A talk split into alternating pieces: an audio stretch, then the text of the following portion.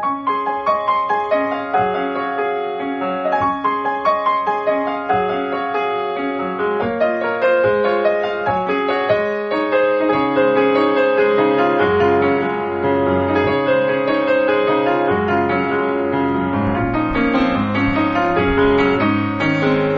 さんこんばんは、みっちーです。いかがお過ごしでしょうか？本日は6月の28日木曜日となります。木曜日です。やってまいりました。ラブミッション。さあ、皆さんいかがお過ごしでしょうか、えー先日はですね、久しぶりにチェミータという、はい、えー、コラボ企画、チョアヘオコラボ企画、えーっと、八方美人という番組のめぐみさんと、リーメーカーのまゆっちょうこと、あませまゆさんと、3人で収録をしてまいりました。とっても楽しかった。喋りすぎましたという話。えー、それからね、あのー気持ち、自分のね、えー思っているその気持ちということが、この毎日の生活にどんどん現れていくんだなということを本当に改めて思う日々ということをまた今日もねお話ししていきたいと思いますがラブミッションでは恋愛、夢、ご縁をテーマに不可能を可能にするをモットーにいたしました私ミッチェルがお話をしていくという番組です、えー日々毎日が早くて目まぐるしくてなんですがとても充実してハッピーなミッチェルでございます。今日もハッピーなミッチェルがお話をしていきます。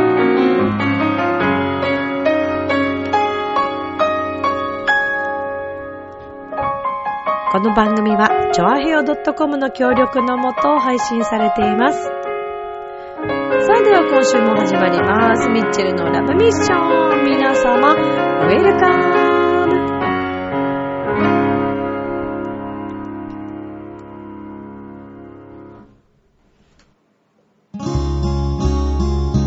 昨日は昨日、明日は明日。楽しむのは今。チョアヘオ .com を聞いているそこのあなた、ミッチェルと一緒に、ラブミッション。はい、ということで、改めまして、皆さんこんばんは、ミッチェルです。えー、こんな感じで、ちょっと、ね、えー、新しいソフトで何か作りたいなーなんて思ってみて、爽やか編っていうのを、爽やか編ってね、静岡のハンバーグ屋さんかっていう話ですけどね。爽やか美味しかったなまだ言うかっていうぐらい言いますけど、爽やか美味しかったなハンバーグね。静岡県でね、あの、有名なハンバーグ屋さん、爽やかっていうところがあって、私も大好きなゴン中山さんが、爽やか美味しいっていう話をしてましたけど、でもそのゴンさんが言う前に、何で行ったのかな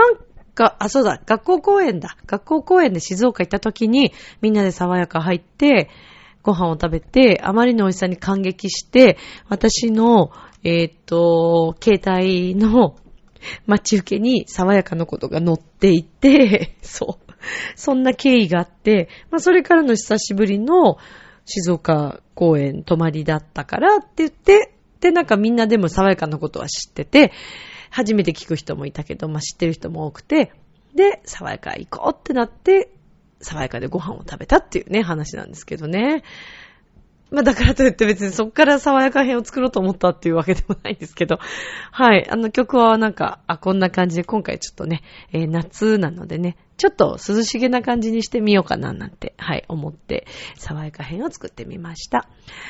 えー、さて、えー、6月の、えー、28日ということで、もう6月が終わろうとしております。早いです。2018年もう半年過ぎるということなんですけど、いかがでしょうか皆さん。何なんですかねこの速さはね。これ私だけですか？そう思ってるの。そんなことはないと信じたいけれど。ねえ、ということで、あの、本当に毎日が目まぐるしく、えー生活をしているんですけども、さあさて、さてさて、この前ですね、久しぶりに、3人でのコラボ企画収録に行ってきました。チョアヘオ部屋に、チョアヘオ部屋に行って、えーっと、八方美人のめぐみさんと、それから、ハッピーメーカーのまゆっちょと、で、ラブミッションの私、ミッチェル3人でお話をしてまいりました。もうあの、すでにえー、3回かな、えー、配信がされておりまして、えー、ご好評につきということで、今回また3人企画を行って、えー、いくつか収録を撮らせていただいたんですけども、あの、お便りもいただけたということで、そのお便りも読ませていただきました。ありがとうございます。ぜひ、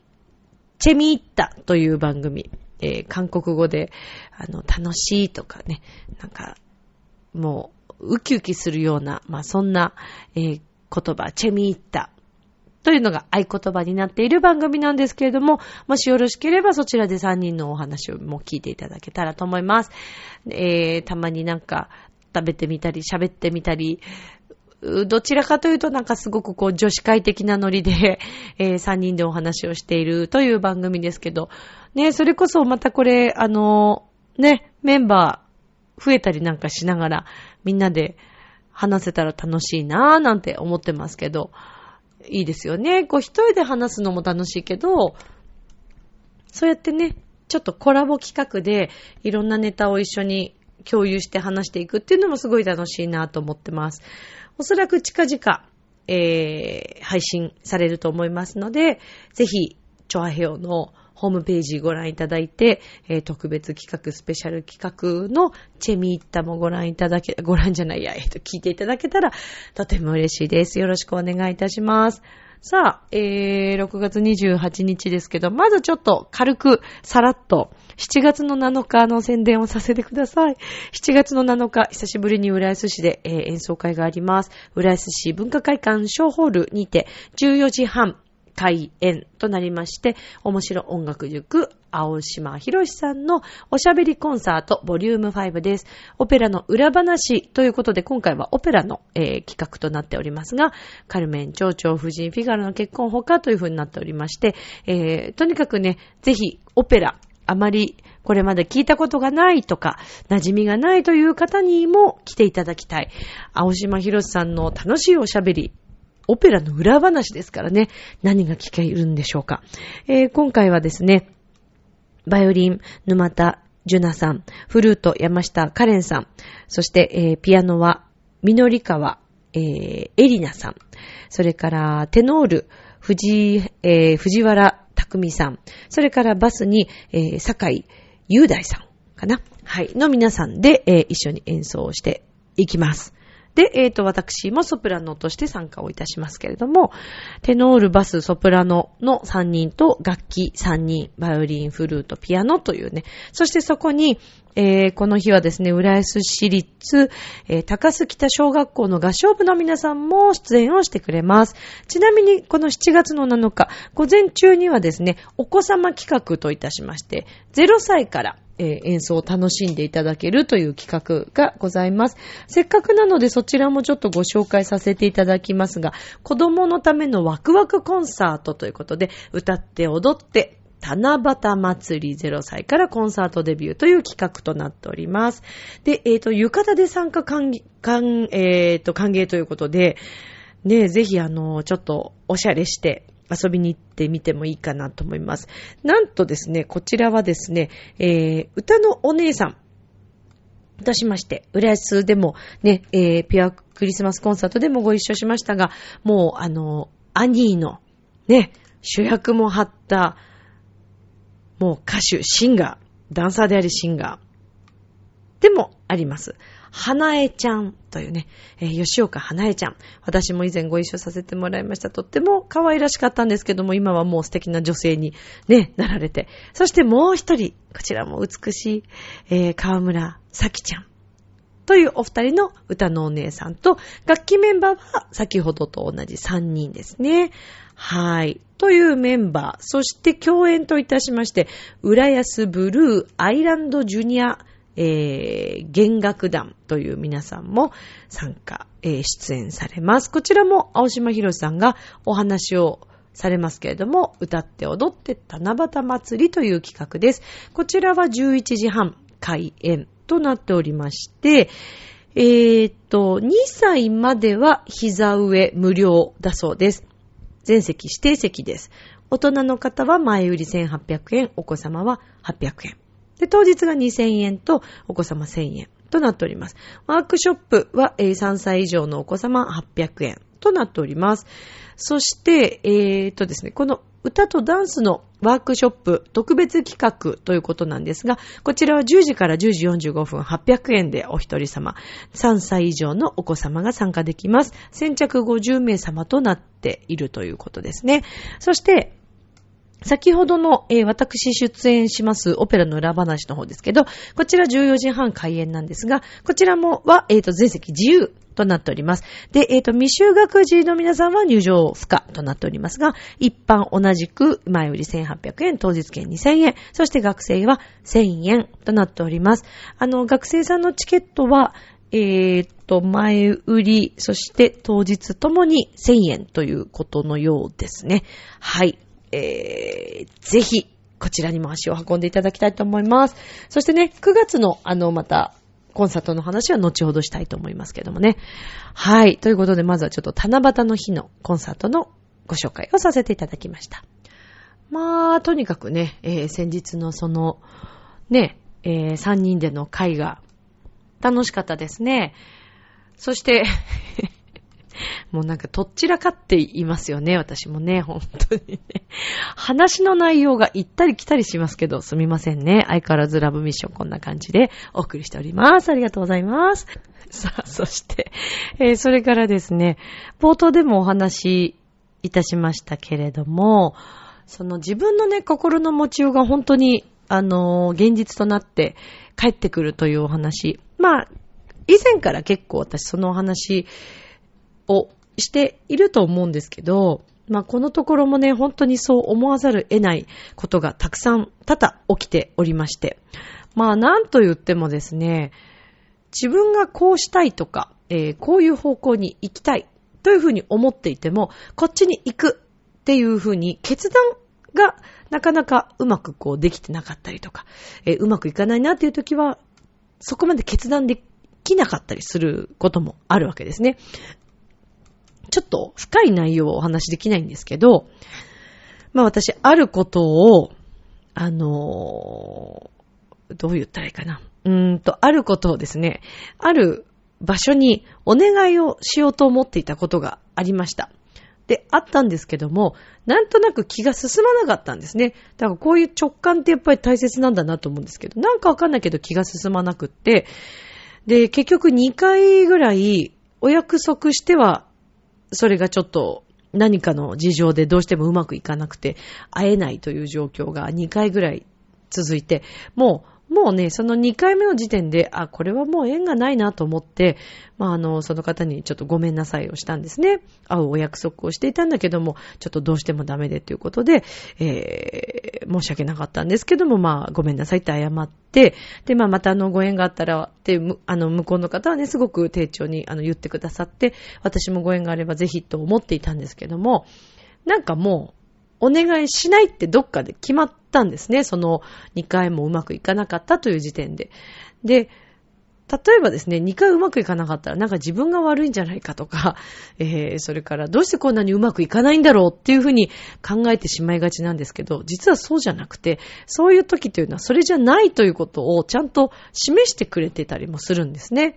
で、私もこれじゃないなって思っていて、そしたら全然違うところ、そして思いもよらなかったところだったり、えー、そんなところから私がお願いしたいと思っていたお話が舞い込んできて、もうそれはそれはですね、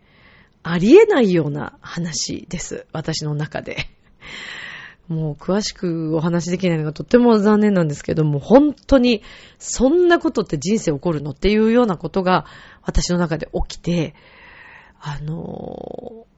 あ、やっぱり自分で決断できてるかどうかなんだなっていうのを改めて感じました。で、ちょうどそれこそ、あの、ちょっと前にね、AKB さんのあの総選挙ありましたね。その時にあの2位になった須田あかりさんが、私ちょっと後半の最後の方だけ、上位だけちょっと見てたんですけど、もう本当に最後の4、5人ぐらいかな、上位の5人、ちょうどたまたま帰ってきた時にテレビでパッとつけたらそれやってて、ちょっと見てたんですけど、その須田あかりさんが、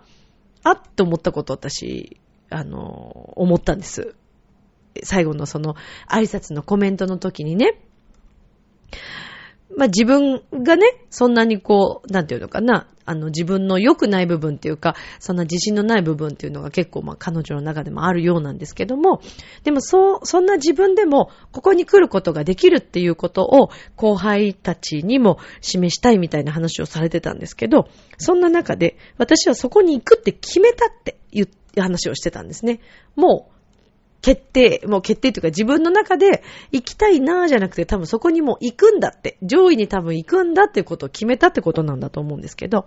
これなんですよね。だから私もそっちの最初にお願いするところじゃない、何か、なんだかどういう風になるかわからないし、誰にお願いしていいかもわからないけど、ここじゃない、なんとかなるんだっていうことをなんか心の中で決めたんですよね。そしたら、本当に知らないところから、知らないところじゃないな。あの、よくは知ってるんだけど、あの、知らない、まさかそんなところからっていうお話が舞い込んできて、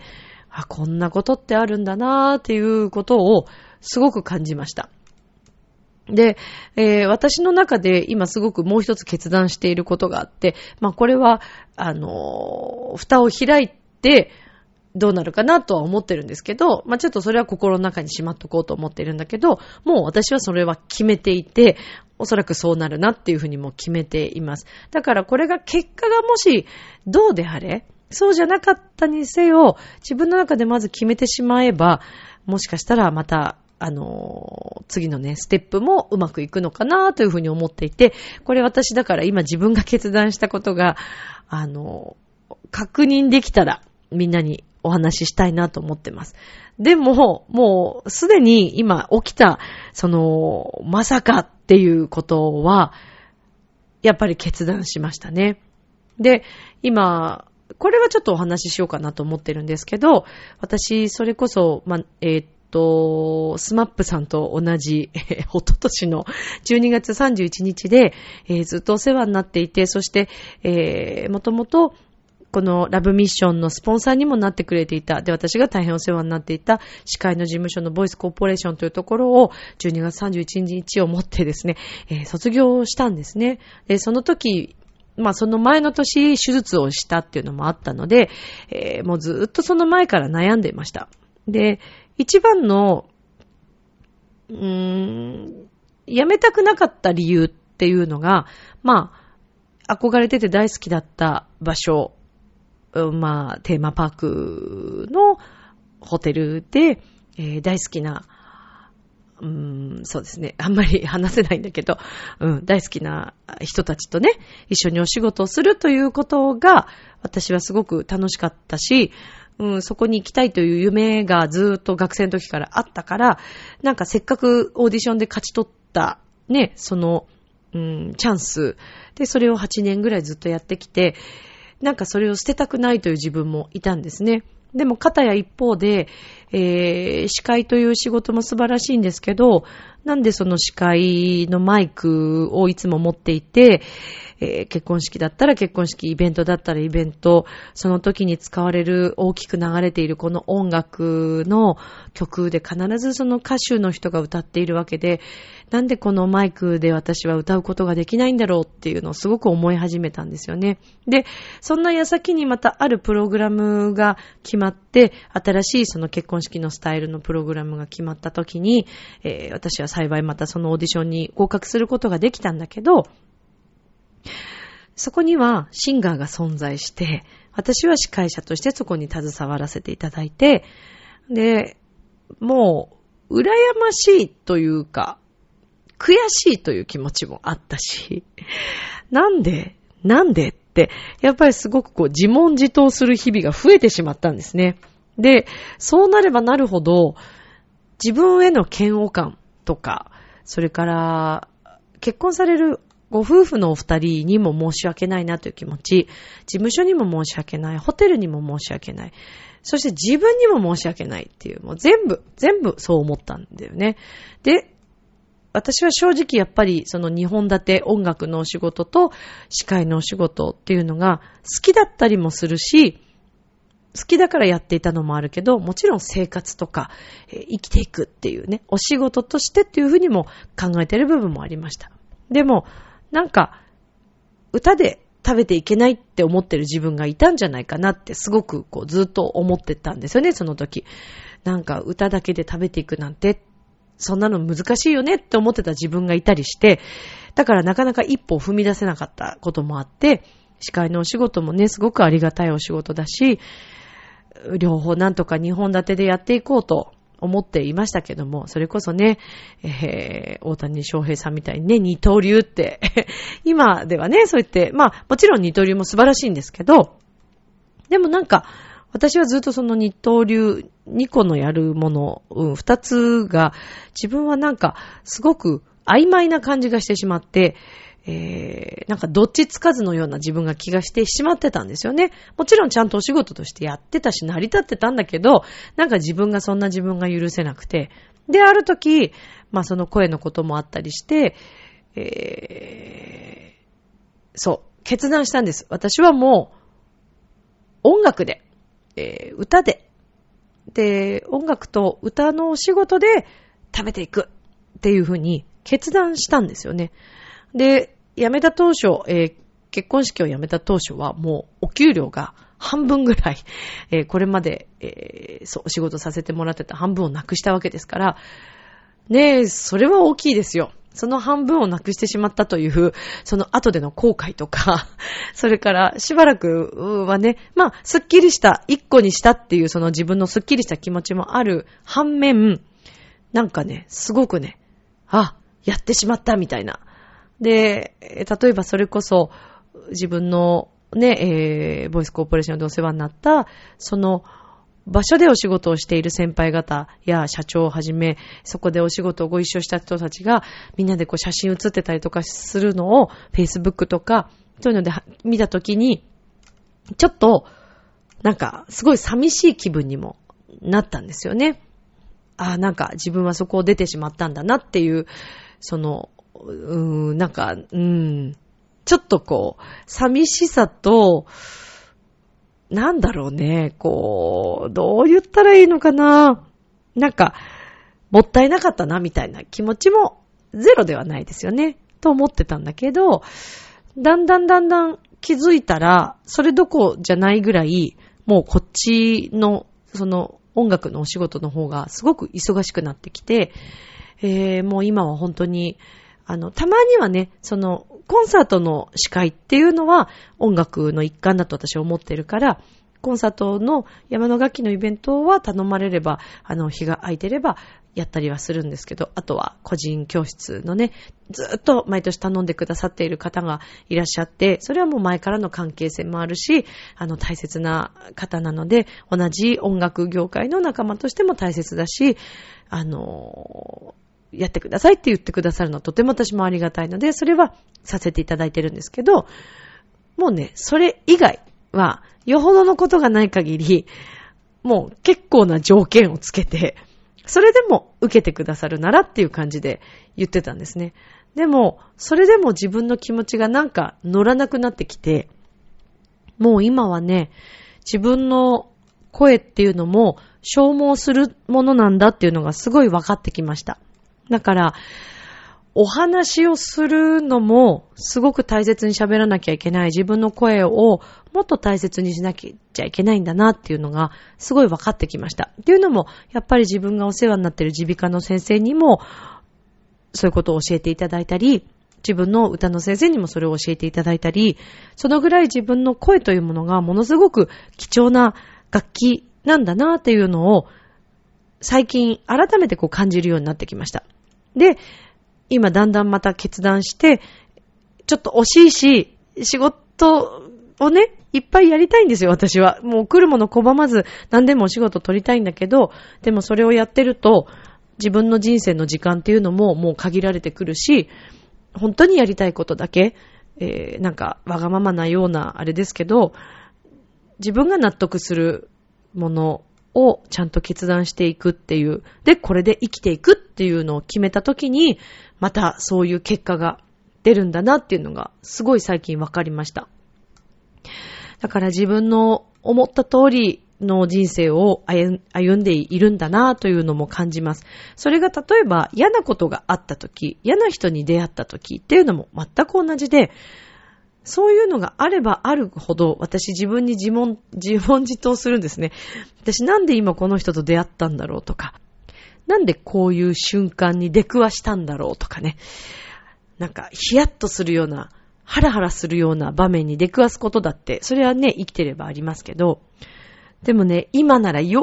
ーくわかりますね。それこそ、私はいろんな方々に関わることがあって、たくさんの方に一週間の間に会っているんですね。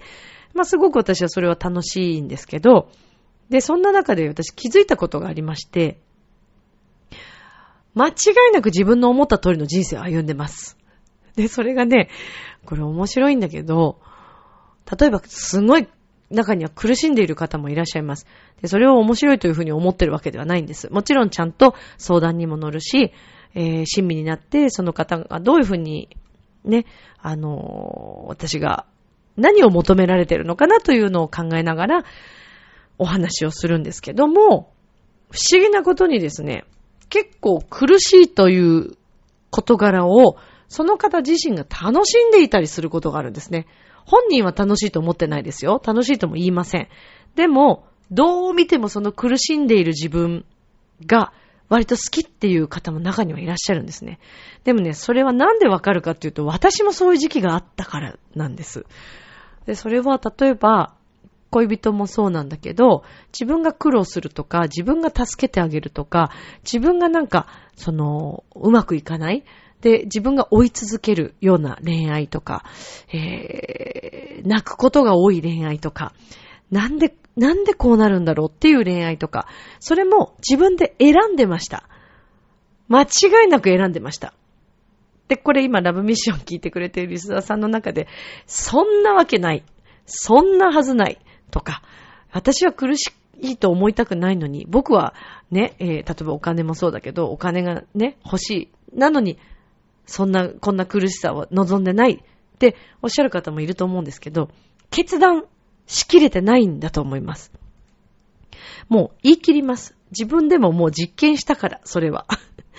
だからね、ラブミッション聞いてくれてるみんなに、私は、今の、そのままで良ければいいんです。全然。今のままの生き方、今のままの毎日が楽しければ、それはそれで全然 OK。でももし今こっから抜け出したいなとか、新しいところに行きたい。もしくは違う世界、違う自分を見てみたい。まだ可能性にかけたい。えー、こんな人生じゃない自分はとか、えー、何か苦しいことがあるとしたら、ぜひ、それはですね、試されてます。自分が決断できるかどうか、幸せになるという決断ができるかどうかにかかってますから。もうそれだけです。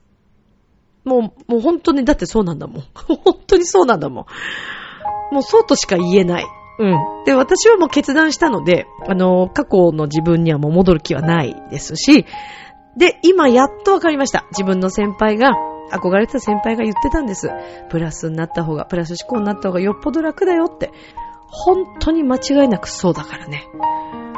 言い切るよね、私ね。うん。まあだから本当に今目の前で起きていること、嫌なことがあるっていうのも、実は自分なんですね。誰かのせいじゃないんです。自分なんです。全部自分なんですよね。そこに気づいたら、すぐ幸せになれます。明日もスマイルで、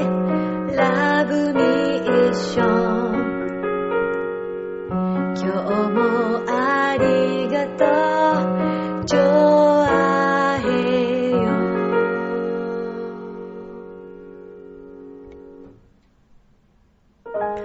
ということでエンディングです。もう私は毎日でも幸せで幸せで、こんなに幸せでいいんだろうかって思うんです。